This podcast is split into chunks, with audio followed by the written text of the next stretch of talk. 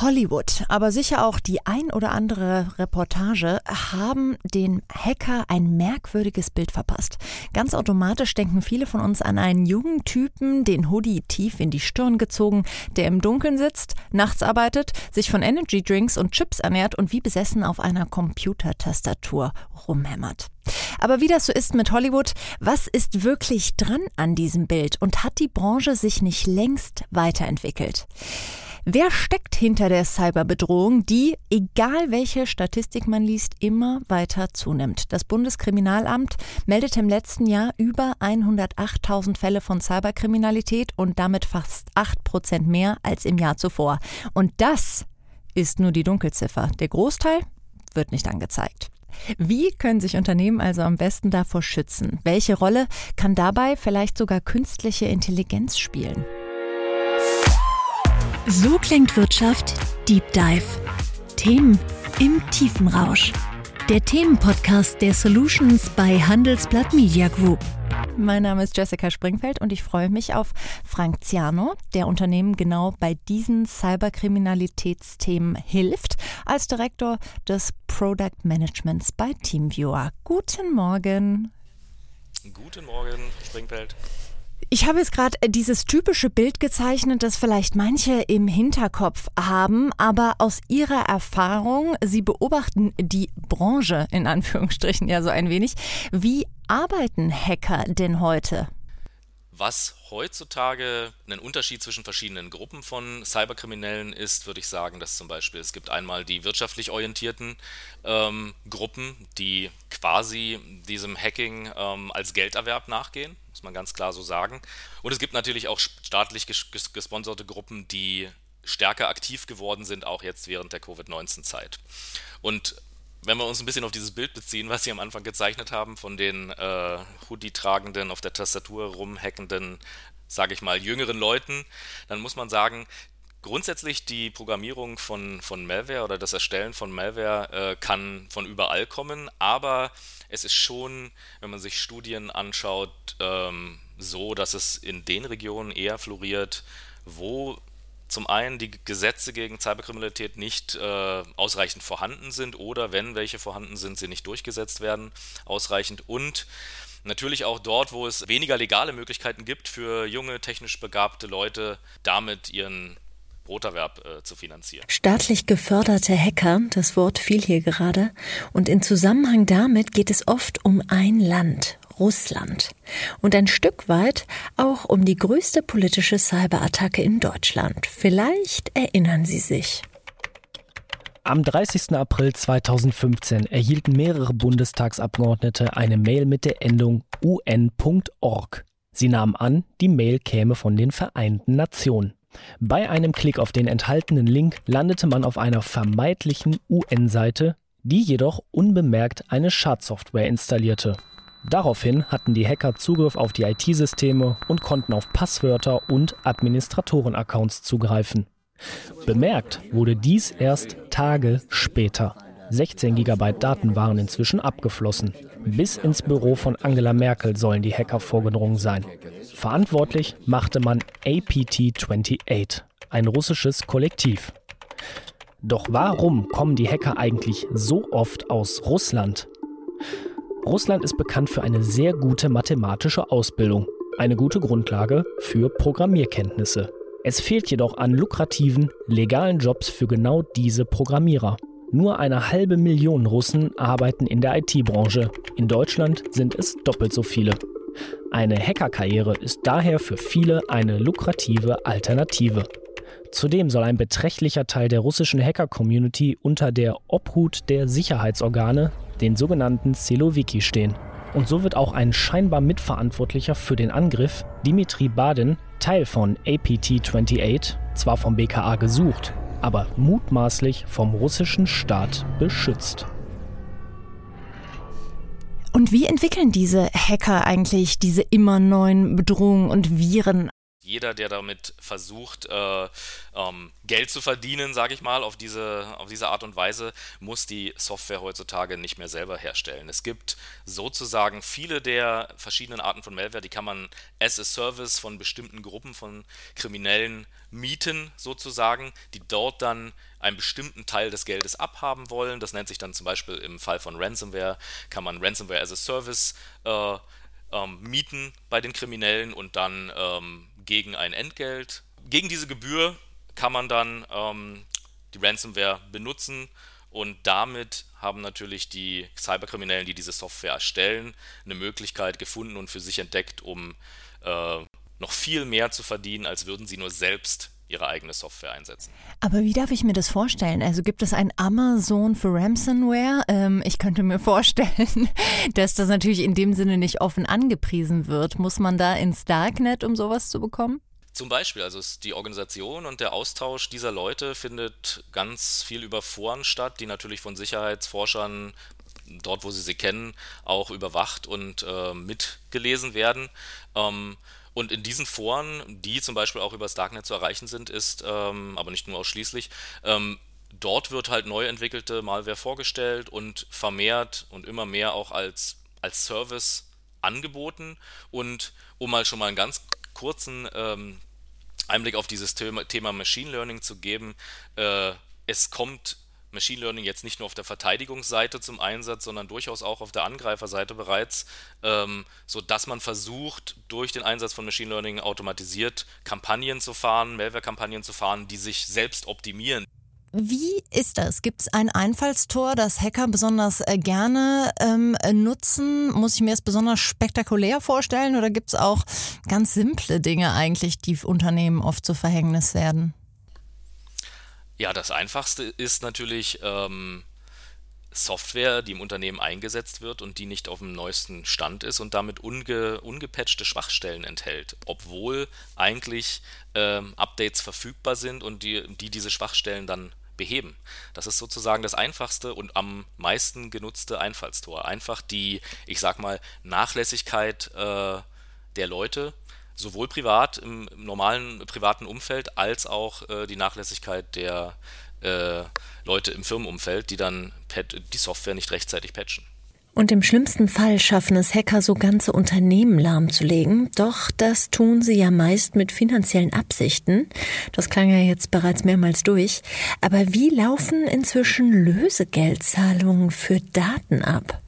Unsere Infobox. Lösegeldzahlungen haben wir die längste Zeit mit Entführungen von Menschen verbunden. Doch auch für Daten verlangen Hacker immer öfter Lösegeldzahlungen, besonders bei Ransomware-Attacken. Ransomware sind Schadprogramme, die den Computer sperren oder darauf befindliche Daten verschlüsseln. Wenn sich die Attacken gegen Unternehmen richten, sind oft Kundendaten oder wichtige Zahlungsdaten betroffen, oft auch Daten, um Maschinen oder Systeme zu steuern. Da dies Unternehmen komplett lahmlegen kann, zahlen die Unternehmen Lösegeld. Wie darf man sich so eine Lösegeldzahlung vorstellen? Koffer voll mit Geld werden hier nirgends mehr deponiert. Das Zahlungsmittel der Wahl sind Kryptowährungen, anonym und nicht nachzuverfolgen. Wie sehr das Geschäft blüht, belegen Zahlen der Blockchain-Datenplattform Chain Analysis. Während 2013 eine halbe Million Dollar per Kryptowährungen an Ransomware-Adressen gesendet wurden, waren es 2016 bereits knapp 18 Millionen, 2019 fast 93 Millionen und letztes Jahr unglaubliche 406 Millionen US-Dollar. Ein Phänomen der Neuzeit. Dann lassen wir uns über die Gegenseite sprechen, über die Leute, die das alles im besten Fall abwehren sollen oder die Programme, die das Ganze abwehren sollen. Gibt es inzwischen KI-Lösungen, ähm, die genau dasselbe dann wiederum bekämpfen? Es ist so, dass ähm, ich würde mal sagen, alle großen Hersteller von ähm, Antivirensoftware, Cybersecurity-Software weltweit ähm, natürlich versuchen, das maschinelle Lernen äh, einzusetzen. Während früher traditionell die, die Software eher signaturbasiert war, das heißt, äh, man musste ein Virus schon mal analysiert und erkannt haben, um dann bei einem neuen Fund auf einer Maschine äh, sogenannte Hashwerte miteinander zu vergleichen und zu sagen, okay, ja, es ist genau dasselbe, was ich schon kenne, ich muss das blocken, das ist böse. Und somit auch kleine Änderungen am Virus ausreichten, um wiederum die äh, Software zu täuschen, ähm, ist es heutzutage in den allermeisten Fällen ein mehrschichtiges Modell, womit die Hersteller von äh, Cybersecurity-Software, Antivirensoftware ähm, ihre Kunden schützen. Also und einer oder mehrere dieser verschiedenen eine dieser oder mehrere der Schichten dieser mehrschichtigen Abwehrsysteme baut dann auf maschinellem Lernen auf. Wenn Sie sagen, da wird dran gearbeitet, die sind inzwischen ähm, smarter, wie genau funktioniert das denn dann? Also sozusagen, es wird nach trotz allem nach Ähnlichkeiten gesucht oder was passiert da im Hintergrund? Da braucht man ein großes Datenset, was sehr gut gelabelt sein muss, um das Modell zu trainieren, damit das Modell aus diesem riesigen Datenschatz äh, lernen kann und ein mathematisches Modell quasi erzeugt wird, das dann bei neuen Dateien und unbekanntem Code, der begutachtet wird, ähm, dass dann mit sehr hoher Wahrscheinlichkeit gesagt werden kann, ob das jetzt äh, was Gutes oder was Schlechtes ist. Ne? Es, das Modell ist so komplex, äh, dass nur die Maschine an sich damit arbeitet, aber ein Mensch äh, schwierig nachvollziehen kann, was in dieser Blackbox eigentlich vorgeht. Ähm, und das macht es ein bisschen schwieriger, wenn man falsche Alarme hat, das dann wieder zu beheben. Aber gibt es denn überhaupt noch eine Alternative? Also könnte man sagen, okay, es stört uns so sehr, dass wir eben nicht genau verstehen, ähm, warum dann Alarm geschlagen wird, dass man sagt, naja, wir gehen dann doch wieder auf sozusagen die traditionelle Weise ähm, zurück. Oder sagen Sie, die Bedrohung entwickelt sich so schnell, sie verändert sich so schnell, dass wir auf Dauer überhaupt gar nicht darauf verzichten können, KI und maschinelles Learning zu nutzen an der Stelle. Man muss sich ständig weiterentwickeln und man kann in Zukunft auf dieses maschinelle Lernen aus meiner Sicht nicht mehr verzichten. Also das ist ganz klar, man kann nicht zurück. Wenn man jetzt nur eine veraltete Software, sage ich mal, auf einem veralteten Modell einsetzen würde mit weniger Schichten, mit ausschließlich äh, einer einfachen Signaturerkennung, Heuristik, kann man keinen wirklichen Schutz mehr gewährleisten heutzutage. Jetzt überlege ich so ein bisschen, ähm, viele Bürojobs in Anführungsstrichen ähneln sich ja auch insofern, dass da oft mit denselben Programmen gearbeitet wird. Jetzt habe ich gelesen, ein Großteil der Angriffe zielt ganz oft auf Microsoft-Produkte äh, ab, die ganze Produktwelt, die es da gibt. Es gibt aber natürlich auch andere Anwendungen. Ich zum Beispiel kann sagen, wir arbeiten viel mit Adobe-Produkten, ähm, andere nutzen vielleicht viel SAP oder was auch immer es da draußen gibt. Da frage ich mich, ist es dann sinnvoller, eine getrennt operierende Cybersecurity-Lösung zu haben? die sozusagen außenstehend das dann alles beobachtet und abdeckt? Oder macht es Sinn, eigentlich verschiedene Lösungen zu haben, die direkt in die Produkte integriert sind? Also ich denke, je besser in der, im jeweiligen Firmenumfeld die, die Cybersecurity integriert ist in äh, das restliche IT-Setup, umso, umso besser ist es für die Firma, umso besser ist man geschützt.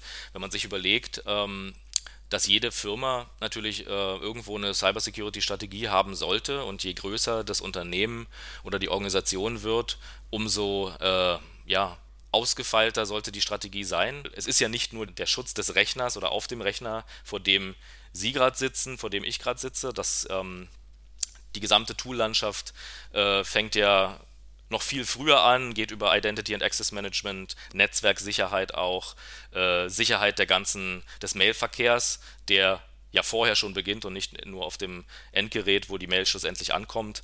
Äh, dann gehen wir irgendwann über in diesen, in diesen Bereich, dass wir den Endpunkt an sich schützen. Das hört sich an wie ein riesiger Berg und das hört sich an wie ein Berg, der einen erschlagen könnte, wenn man davor steht als Entscheider. Ähm, jetzt haben Sie gerade schon gesagt, manche kaufen dann erstmal eine Lösung und wiegen sich so ein bisschen gefühlt in Sicherheit. Wenn ich aber jetzt natürlich sage, okay, das reicht nicht, ich brauche wirklich eine Strategie. Was wären dann die ersten Schritte? Wie entwickle ich so eine Cybersecurity-Strategie? Hier habe ich eine gute Nachricht, denke ich. Man muss nicht denken, alles muss jetzt auf dem eigenen Mist wachsen von irgendwelchen ähm, Entscheidern und Führungskräften, die das sich jetzt sozusagen von Null auf überlegen. Es gibt hier Frameworks im Bereich Cybersecurity, die, die man nutzen kann. Man kann zum Beispiel starten äh, und sich den, äh, die Empfehlung zum IT-Grundschutz anschauen vom BSI als, als Empfehlung oder Fundament. Man kann das Framework nutzen, zum Beispiel, ähm, indem man sich ein Information Security Management System nach ISO 27001 aufbaut. Das haben, äh, das machen viele Firmen so, das macht zum Beispiel auch TeamViewer so, weil dann kann man sich im Prinzip ähm, an den Vorschlägen, an den äh, Best Practices orientieren und sich äh, damit sein System aufbauen.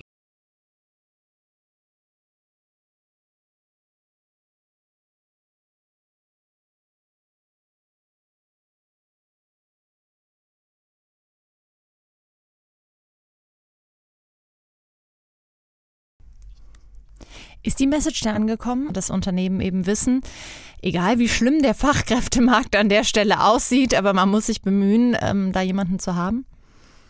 Ich glaube, es ist die Message ist angekommen.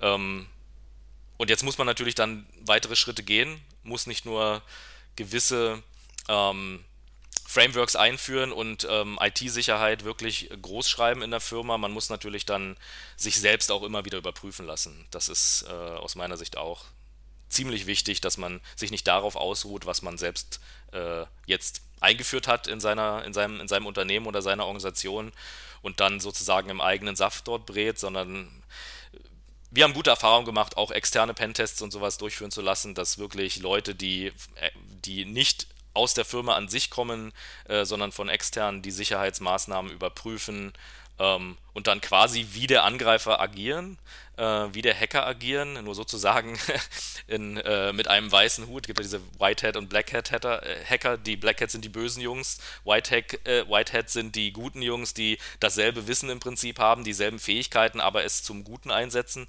Und sowas ist auch äh, immer wichtig, weil es bringt in den meisten Fällen nun mal nochmal Schwachstellen zutage, die man vorher nicht auf dem Schirm hatte und die man dann schließen kann äh, und ähm, man dann danach auf einem ganz neuen Level ist.